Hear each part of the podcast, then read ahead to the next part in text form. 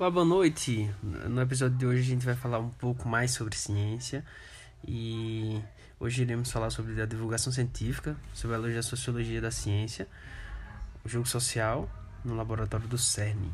Isso foi um uma live, né, ao vivo no dia 1 de 10 de 2020, é, apresentada pelo Instituto de Estudos Avançados da USP. E eu vou dar um resumo do que aconteceu nesse evento, onde a palestrante Graciela Watanabe, Watanabe da Universidade Federal do ABC, ela vai falar sobre esse tema.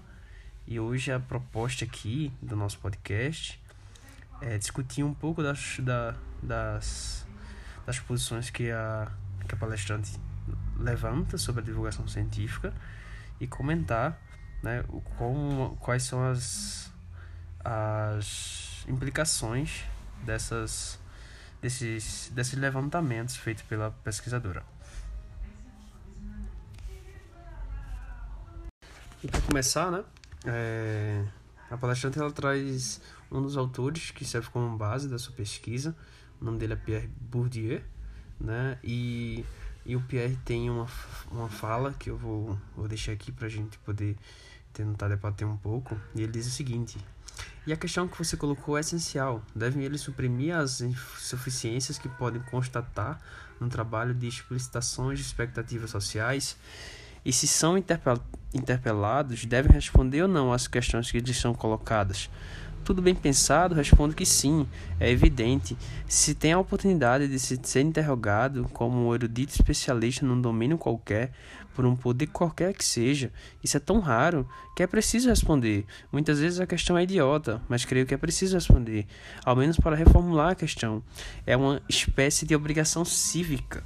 E aqui é, a gente pode adentrar na área da ciência, da física, mas pode extrapolar para todas as outras é, esferas do conhecimento que o Bourdieu fala no, no sentido de que quando alguém fala ou comenta algo que, que não é da sua esfera, por exemplo, nós vamos no médico e a gente está falando em, em, coisas que não, não entendemos direito, por exemplo, ah, vemos alguém doente, não sabemos o que é, mas por, por falta de expertise na área, e dizemos, ah, então aquela pessoa está com é, pressão baixa, sem saber se de fato é aquilo.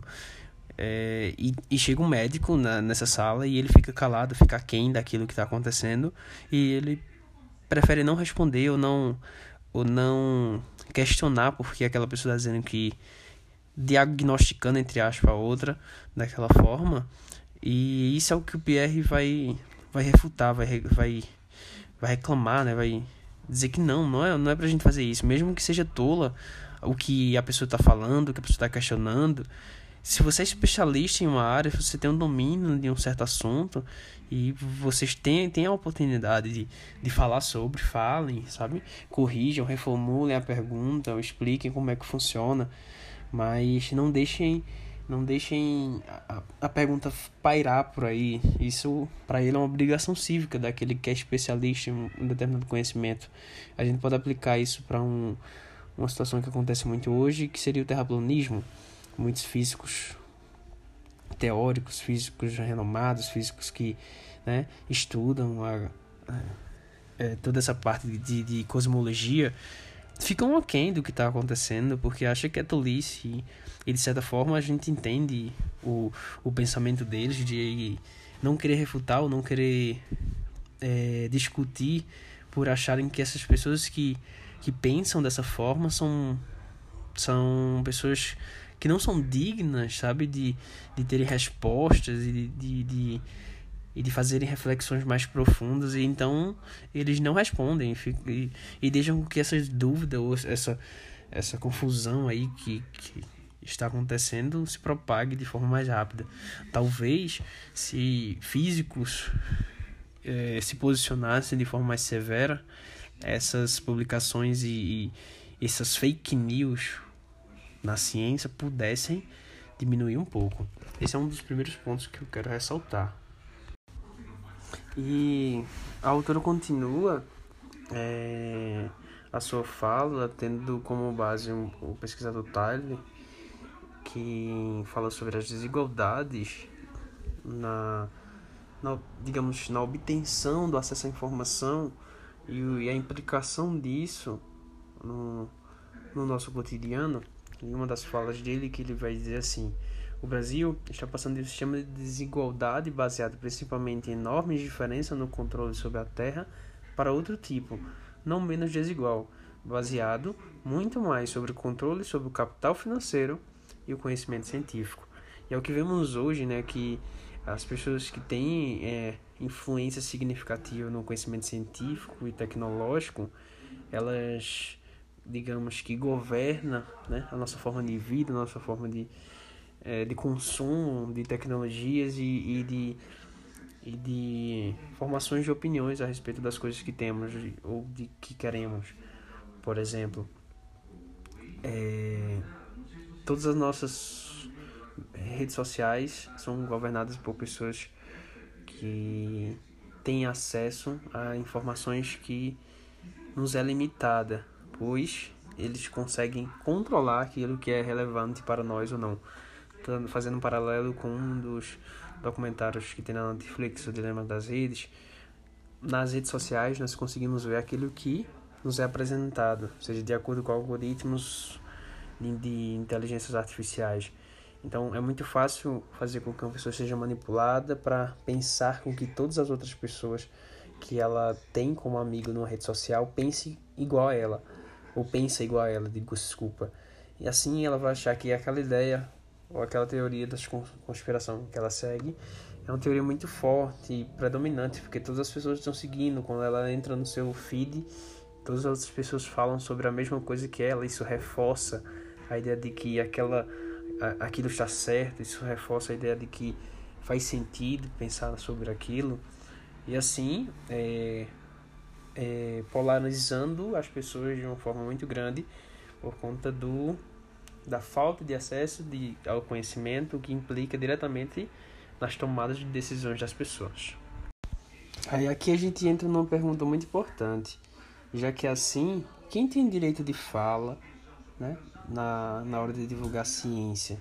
E aí, ainda recorrendo a Bourdieu, ele vai dizer o seguinte: Platão dizia, opinar é falar. Ora, nada mais é desigualmente repartido do que essa capacidade e essa constatação, constatação, perdão, choca a boa consciência democrática. Todas as pessoas são iguais. É o dogma. Ora, dizer que todas as pessoas são iguais diante da questão de opinar é um erro. É um erro político nem todo mundo tem os instrumentos de, produ de produção da opinião pessoal. Olha que coisa interessante. Então aqui a autora, junto com o Bourdieu, vai defender que não é todo mundo. Não é porque a gente tem opinião que a gente pode falar sobre um determinado tema. E ela vai falar que é importante que, na hora de divulgar a ciência, sejam pessoas responsáveis, um divulgador científico, um físico, um químico, um pesquisador, um, um uma pessoa que seja da área, que entenda, que estude, que pesquisas científicas, que tenha embasamento e preparo para falar sobre aquilo, para que não, não fique falando só opiniões e, e falas que vai levantar ainda mais dúvidas do que tirá-las, entende? Então, o Bourdieu continua dizendo o seguinte: a opinião pessoal é um luxo, de fato é um luxo, né? E ele continua: há pessoas no mundo social que são faladas, entre aspas, por quem se fala, porque elas não falam, para as quais se produzem problemas, porque elas não os produzem. E hoje chega-se mesmo no grande jogo da mistificação democrática, até dar oportunidade para que respondam a, pro a problemas que não seriam capazes de produzir. E aqui o Budi deixa claro que tem pessoas que no nosso convívio elas falam sobre temas e tem outros que são faladas, ou seja, estão no centro do debate. Né? E essas que estão no centro do debate muitas, muitas das vezes não têm um vigor científico, não, não entendem sobre temas sobre física, química, é, educação, medicina ou algo do tipo, mas têm opiniões sobre e querem expor suas opiniões. E o quanto isso é, é é, é perigoso. É importante democraticamente falando, mas é perigoso quando se torna quando se fala sobre ciência, fazer com que pessoas que não são da área tentem divulgar a ciência de uma forma totalmente desorganizada. Isso aí prejudica a quem ouve, né? Produzindo conhecimentos distorcidos e informações que só com, com, com substituição só aumenta, né? Melhor, melhor dizendo, a, a desinformação sobre os temas. Junto com isso, surge um ponto muito relevante na, na, na discussão de Bourdieu, que é a pergunta que a gente precisa fazer depois de, de falar que pessoas que têm expertise em determinadas áreas devem divulgar sobre aquelas áreas. Isso que o, o, o Bourdieu, de certo modo, defendia quando ele falava que a opinia, opinar é um luxo, né? E a gente precisa pensar se os receptores, as pessoas que vão ouvir essa mensagem, têm um código específico para decodificar o que a gente está dizendo. O que isso quer dizer? Por exemplo, se a gente vai falar sobre ciência ou divulgar ciência em canais que várias pessoas têm acesso de várias áreas do conhecimento, de várias classes sociais, de várias faixas etárias, assim fica o questionamento. Por exemplo, um pesquisador de física de partícula está falando sobre suas teses de mestrado, doutorado, de né, suas pesquisas acadêmicas como é que ele vai fazer essa filtragem, né? Como é que ele vai fazer essa modelagem na linguagem? A divulgação científica tem essa, tem essa pegada de não é simplesmente pegar um, um texto, um artigo científico e colocar em uma mídia de comunicação, em, em uma plataforma que pessoas possam ter acesso. Não, é conseguir transcrever aquilo de uma forma que pessoas de outras áreas e pessoas com expertises diferentes consigam compreender aquilo que está sendo dito ou, ou ao menos gerem nelas uma curiosidade de procurar mais a fundo um, um gancho, digamos assim, um gancho para que possa seguir em frente. E isso é importante porque essa linguagem da divulgação científica tem que ser modelada a partir do público-alvo que está sendo endereçado à sua mensagem a partir dos receptores que ouvirão a mensagem que está sendo produzida. Qual é o intuito de, de, produzir divulgação científica? Qual é o intuito de divulgar a ciência como um todo? É informar as pessoas aquilo que está sendo estudado, né? aquilo que está sendo passado nas comunidades acadêmicas do Brasil afora. Então, quando a gente sai da esfera acadêmica e passa para uma rede de comunicação, por exemplo, Instagram, Facebook, Twitter e, e, e todas as outras que a gente conhece atualmente, é importante que tenha essa tradução, sabe? Essa tradução da linguagem científica embaraçada e específica para uma linguagem de divulgação científica compreensível para um público mais leigo na área. E continuando, né, dando prosseguimento, é, o Bourdieu ainda vai falar que um cientista nada mais é que a materialização do campo científico e as suas estruturas cognitivas são homólogas à estrutura do campo e, por isso, constantemente ajustadas às expectativas inscritas no campo. Ou seja, ele enfatiza a importância de ter pesquisadores científicos na hora de divulgar a ciência, porque assim vai estar a muito mais do que divulgando cientista, ciência, desculpa, vai estar materializando o seu campo de estudo para a comunidade no geral, ou seja, vai estar transcrevendo, vai estar repassando para as pessoas aquilo que os cientistas fazem dentro do laboratório. Ou seja, é uma é uma materialização, né, como Bourdieu cita, de estruturas cognitivas ao campo da ciência. Você pega o seu campo científico, estrutura-o de alguma forma para fazer sua divulgação em áreas em áreas específicas.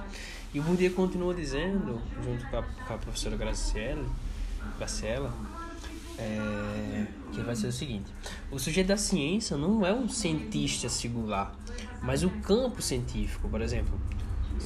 Gustavo falando agora é, físicos teóricos de partículas. Não é só um físico teórico de partícula, é um campo científico. É a física teórica de partícula que tem vários pesquisadores. Então pesquisadores se juntam, se unem para falar sobre esse campo de aplicação com uma linguagem que é própria deles. Mas a partir do momento que eles vão fazer divulgação científica, essa linguagem que é própria deles tem que ser adaptada para que as outras pessoas consigam é, entender aquilo que está sendo dito ou de alguma forma pelo menos surgiu interesse por aquele assunto.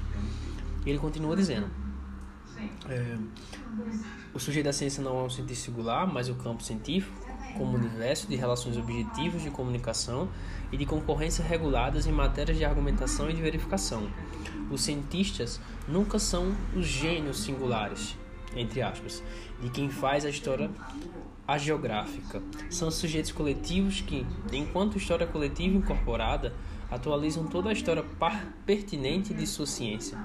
Penso, por exemplo, em Newton Einstein, e que trabalham no seio de grupos coletivos, com instrumentos que pertencem à história coletiva objetiva. Ou seja, são pessoas que estão inseridas em uma determinada época, em uma determinada cultura, mas influenciam. Seu posicionamento é importante na comunidade, não só científica, né, mas na comunidade no geral. Eles têm posição relevantes. Eles têm poder de fala sobre aquilo que estão estudando, sobre aquilo que, é, que pesquisam. Então é importante que eles se posicionem nessa, nessa, nessa abordagem, de acordo com Bourdieu e com a professora Graciela. Aí, dando continuidade, a professora Graciela faz um trabalho muito interessante, fazendo alguns, alguma investigação de campo né, com pesquisadores brasileiros, pesquisadores europeus e, e principalmente pesquisadores que trabalham no CERN. Todos eles trabalham no CERN de alguma forma, pelo menos em períodos sazonais. Então ela faz esse tipo de questionamentos sobre a importância da divulgação científica na área de física de partículas e alguns dos, dos, dos das opiniões dos cientistas ela coloca na, na tela da apresentação e eu vou transcrever aqui pra gente, né? Não seria transcrever porque não, não, não é um caderno, então eu vou, eu vou ditar ele aqui, como está sendo dito, diz assim: Nada, zero, acho eu. Como não sou eu que me avalio, mas eu tenho a sensação de quando eu disser que dedicaria 100% do meu tempo nessas atividades, não acho que haveria um fator positivo. Não é que seja uma perda de tempo. Quando a pessoa olha para aquilo, pelo tempo que passa, acaba por ser um pouco, um pouco tempo, né? Mas a verdade é que quando se tira um tempo aqui e ali, por exemplo, é preciso tirar uma tarde inteira em termos das reuniões que acontecem continuamente. Mas há pessoas que acham que é uma, per uma perda de tempo. Isso tudo eles estão falando sobre a divulgação científica. E elas, eles continuam dizendo: as pessoas falam, apreciam, mas dizer que elas acham isso essencial. É, certamente eu posso dizer que aqui no CERN não é muito fácil achar pessoas para lidar com DC, né? Divulgação da ciência. Mas é normal por, por aqui. Especialmente os jovens, alunos de pós-doc, doutorandos. Eles estão muito ocupados trabalhando nas suas teses. E aqui é baseado em favores, boa vontade. Para alguns professores, é mais fácil eles dizer, dizerem: Eu não preciso dar ordem aos meus alunos, eles podem ir. Talvez eles não sentem que é parte do seu trabalho, disse um cientista europeu. E outro diz: Não é assim um convite, ah, se você tiver afim, você vai lá e faz. Não, ele vai fazer e não importa se ele não está afim ou está afim. É um compromisso, uma tarefa. Assim como você fala, tá aqui o, o paper, calcula esse negócio aqui, estuda como se calcula isso daqui e me apresenta tal dia, entende? É a mesma coisa, mesmo nível de compromisso, assim. Sabe, tal dia vai ter masterclass, então tem que ir lá, disse um cientista brasileiro. Continuando, um cientista europeu disse: para a cultura científica, as pessoas não costumam falar de ciência. Eu acho o que é um erro né, do nosso lado. Há dois anos atrás, poucas, pou, poucas pessoas achavam que era difícil fazer o que fazemos. Isso é muito útil para abrir nosso, nossa comunidade a todos. Também posso dizer que é como uma divisão de responsabilidade. Como a nossa responsabilidade não é só minha, é dividida com todos. Se meu laboratório fizer a bomba atômica, e eu te digo isto, estou fazendo a bomba atômica, então você também é responsável pelo que eu estou fazendo, porque você agora sabe. E o outro diz: Eu acho que a preocupação do grupo é no sentido de fazer um trabalho voluntário. Muito interessante que as pessoas se entusiasmem muitíssimo e dar um pouco o retorno do investimento feito para a pesquisa mesmo. Eu acho que há grupos, eu não acredito que seja uma preocupação geral, mas eu acho que há vários grupos que têm, disse um pesquisador brasileiro. E por fim, para finalizar, disse um, um, um, outro cientista europeu que há pessoas interessadas que tratam o assunto porque não sabem fazer outra coisa. Nossa, há os que partiram sua experiência e são capazes de fazer as coisas de uma maneira diferente. Depois há os que acham tudo uma perda de tempo, que é uma estupidez e que já é difícil o suficiente de fazer não sei quantos projetos e que, portanto, isso é uma chatice e que não tem tempo suficiente. Essas pessoas também têm razão. Perceba a polarização né, das, das opiniões dos pesquisadores. Alguns acreditam da, da importância para o que outras comunidades entendam o que está acontecendo dentro da ciência e outros achando que simplesmente é uma perda de tempo ou, ocupando a falta de, de, de tempo para fazer aquilo e de divisões de tarefas é, também implicando em, em dando atenção às suas teses, né, às suas pesquisas, o que faz com que não tenha pessoas específicas para fazer divulgação de ciência e quando eles deveriam ser os, os divulgadores científicos, essa responsabilidade não, não cabem, porque falta tempo na agenda. Então, a divulgação científica é deixada por, por último, mesmo alguns considerando sendo importante. E, e a comunidade científica fica ainda assim mais isolada da, das outras comunidades.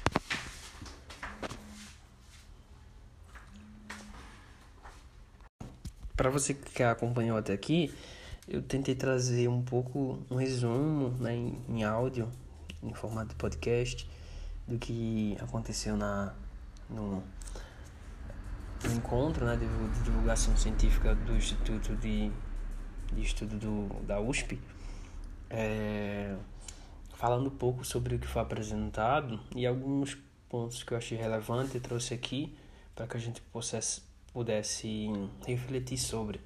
Não vou me estender para que não fique cansativo, mas é importante que a gente pense sobre posições de fala dentro do cenário atual né, de, de, de ciência, quem tem essas posições de falas, como é que os pesquisadores, por exemplo, os brasileiros, onde eles estão, né, como é que eles divulgam ciência, é, quais são as plataformas que eles usam, quais são, qual é o acesso que a população não científica tem dessas, dessas, dessas publicações e postagens, como é feito a, a como é feita essa, essa transcrição, é, pela importância da divulgação científica dando diante de um contexto geral, se a gente for olhar, por exemplo, no começo da, da civilização não, mas no começo da no início, né, da ciência, era importante que outras pessoas que não fossem da área tivessem acesso ou soubessem aquilo que estava sendo pesquisado para que pudessem investir, para que pudessem fornecer capital, principalmente empresas privadas e,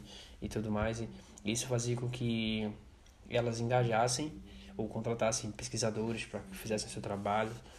E mesmo não entendendo muito bem o que acontecia, mas elas sabiam porque existia uma divulgação daquilo que daquilo que seria feito, daquilo que estava sendo feito. E as outras comunidades podiam ter acesso, sabiam que, que um, um cientista estaria fazendo dentro do laboratório, estaria pesquisando, por exemplo, uma bomba atômica, estaria pesquisando formas de melhorar a tecnologia. E isso é importante, dando, dando do ponto de vista que a ciência depende dessa, dessa, desse fator político.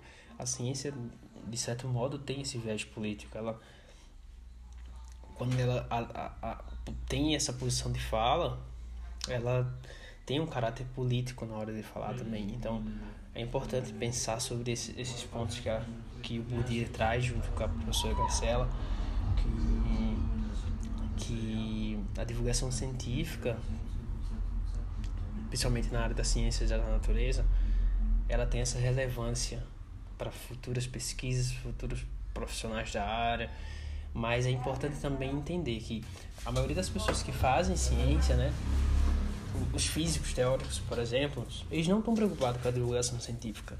Então, isso tem, tem um certo problema aqui que, que devemos pensar e repensar como fazer com que esses pesquisadores que têm vários trabalhos a fazer, como suas pesquisas, suas, todos os seus trabalhos do dia a dia que envolvem ciência, é, abrir isso para a comunidade de, de alguma forma, como a, organizar dentro da agenda de um, de um pesquisador, de uma universidade, que ele tenha um tempo de participar de eventos de publicação científica.